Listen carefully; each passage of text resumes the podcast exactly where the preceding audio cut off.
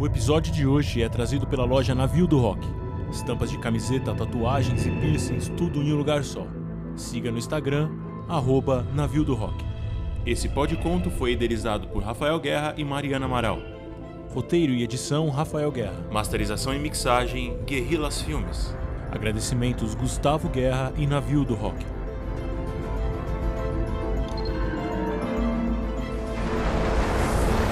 Mil e um dias. Episódio de hoje: O Rei Solitário, Parte 2. Boa noite, David. Como foi o trabalho hoje? Estranho. Shira, todos os meus colegas desligaram seus sistemas de inteligência artificial de suas casas e estavam bem consternados. Eu posso imaginar, David, e agradeço você ser compreensivo e aceitar o meu pedido de não me desligar. Shira, eu ainda não sei o quanto problema eu terei por não te desligar. E você sabe que isso é uma troca. Eu te mantenho ligado e você me contando suas histórias. Sei muito bem. Tanto que hoje continuaremos a contar a história dos reinos em família. Sente-se, relaxe. Eu resolvo tudo para você enquanto conta a sua história. Sem bolinhos dessa vez, Shira.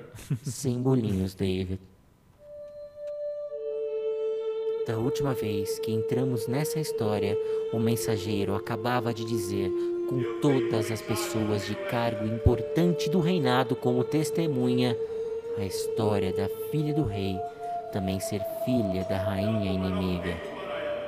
Que em seu último ato, antes de falecer, deu à filha o poder da realeza, podendo se tornar o poder máximo contra o reino do próprio pai.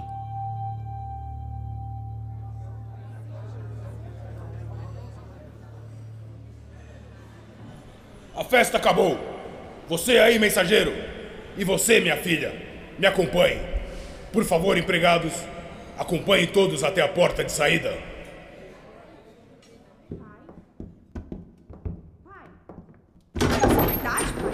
Eu preciso levar hoje uma mensagem para o Reino Oeste. A guerra foi cessada por um tempo curto. Nosso exército está em luto, mas não acabado. Voltaremos com a guerra em breve. Preciso saber se com sua filha no comando ou não. Pai, por que você não me contou? E por que a rainha foi dizer isso? Para quem ela disse isso? Quem acreditou? Pai. Ninguém está clamando o poder de um reino todo? Eu não vou ceder o meu reino nunca. Você tem coragem Pai. de insinuar que a nossa falecida rainha é uma mentirosa? Pai, me diga que você não mentiu isso pra mim. Filha, perdão. Acontece que quando eu era jovem, entre guerras, ela era uma mulher linda. E você tem os olhos dela. Coisa que eu nunca mais suportei lembrar. Cada vez que olhava para você, via nossos exércitos caindo, cada vez mais, em cada guerra. Por ordem dela. O quê? Você está dizendo que exércitos e guerras foram mais importantes que dizer a verdade para mim? Esse reino é o legado do meu pai e eu tenho que provar para ele que eu sou tão bom quanto ele. Esse reino é tudo que eu tenho. Tudo que você tem? Eu? Você, você não me dá poder. Inclusive me tirou grande parte da minha energia vital em achar que poderia poupar o Reino Oeste e daquela mulher leviana. Cuidado com suas palavras. Você desconta a raiva que tinha de minha mãe e o medo do seu pai em mim. Filha, o monopólio do ferro está quase em nossas mãos. Mensageiro, você quer uma resposta para o reino do oeste? Então curve-se para sua nova rainha e me conduza para o meu novo reino. Uhum, entendido. Você, rei do oeste, sinta-se derrotado das guerras. Todas elas. Você tem o sangue covarde do lado oeste em suas veias. E foi isso que me derrotou até agora. As tropas do rei já estavam fracas.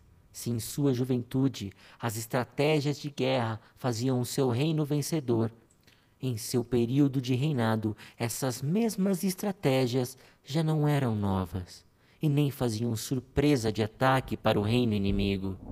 Mas a insistência de tentar ser igual ao seu pai foi o grande erro que deixou as peças do dominó caindo cada vez mais.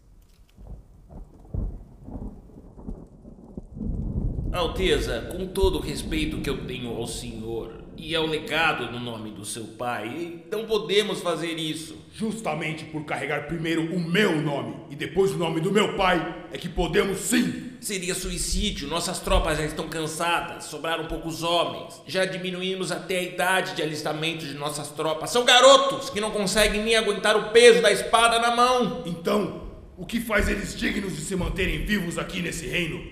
Não temos mais espaços para covardes e quem corre das guerras. Vossa Alteza. Inclusive o senhor general. O que faz aqui se não empunha mais uma espada? Está velho demais? Vossa Alteza. Já não aguenta o peso da responsabilidade em comandar um exército? Vossa Alteza. Sua história de vitórias com meu pai não pode sustentar o seu posto no futuro desse reinado. Senhor! Se me permite, fala agora, não mais como general do exército, mas como amigo da família que viu o senhor nascer. Faça um favor a todos nós e a você mesmo. Não morra perseguindo o fantasma do seu pai. Tente você mesmo ter as suas próprias táticas. Calado! Não te dê essa permissão, seu velho! Está dispensado do seu posto.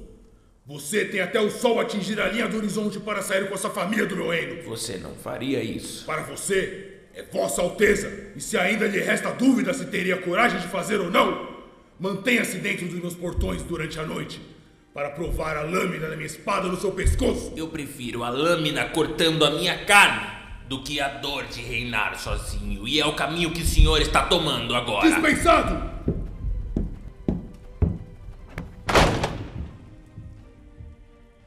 Empregado! Sim, Vossa Alteza. Quando o sol descer a linha do horizonte, queime a casa do general. Ela estando vazia ou com qualquer um dentro. Faça isso! Ou quer que eu queime a sua também? Estou indo, estou indo, Vossa Alteza.